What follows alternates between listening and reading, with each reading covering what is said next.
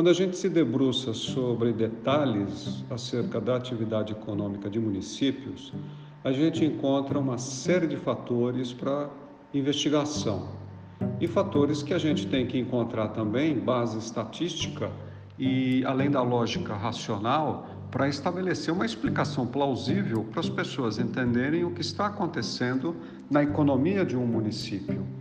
Então, no mês de maio, no qual foi publicado o CAGED ou a condição econômica né, da cidade de São Carlos com a expansão do emprego formal, que inclusive vem se sustentando ao longo do ano e também apresentando crescimento em relação ao ano de 2020, a gente vai um pouco mais para os detalhes.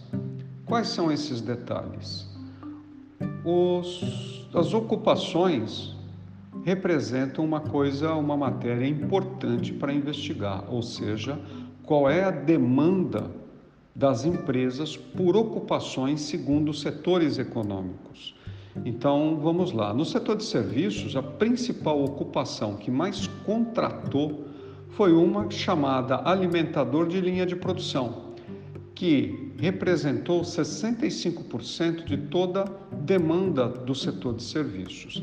Essa denominação, inclusive, é semelhante, na verdade, similar à da indústria, que também leva o, título de ocupação chamada alimentador de linha de produção, que teve também a maior demanda de empregabilidade nessa nesse registro, ou seja, 71% das ocupações totais da indústria foram nessa ocupação. No setor do comércio, nós temos a predominância da, do vendedor do comércio varejista, com 62% das ocupações gerais desse setor, demandadas pelas empresas nesse setor. E no setor de, de construção civil, 87% da demanda por trabalho desse setor foi de servente de obras. Então a gente tem aí uma evidência das principais ocupações, todas elas acima de 60, 65, 70% predominantemente. A questão é que também são essas mesmíssimas ocupações que apresentam o maior número de desligamento, o que nos dá a conclusão de um turnover na cidade, como também em outros municípios. Ou seja, é uma tentativa de, do setor produtivo manter ou equacionar a margem de lucro, na medida que o salário médio do trabalhador de São Carlos saiu de fevereiro de 2086 e regrediu para 1893 em abril, em maio o salário médio cresceu para 1914.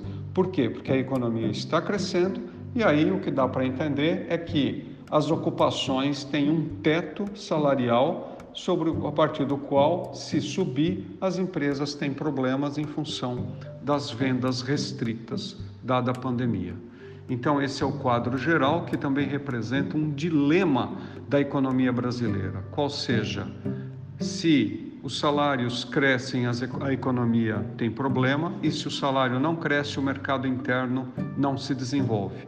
É esse o dilema do voo da galinha, assim conhecido, que é a própria história do desenvolvimento econômico brasileiro.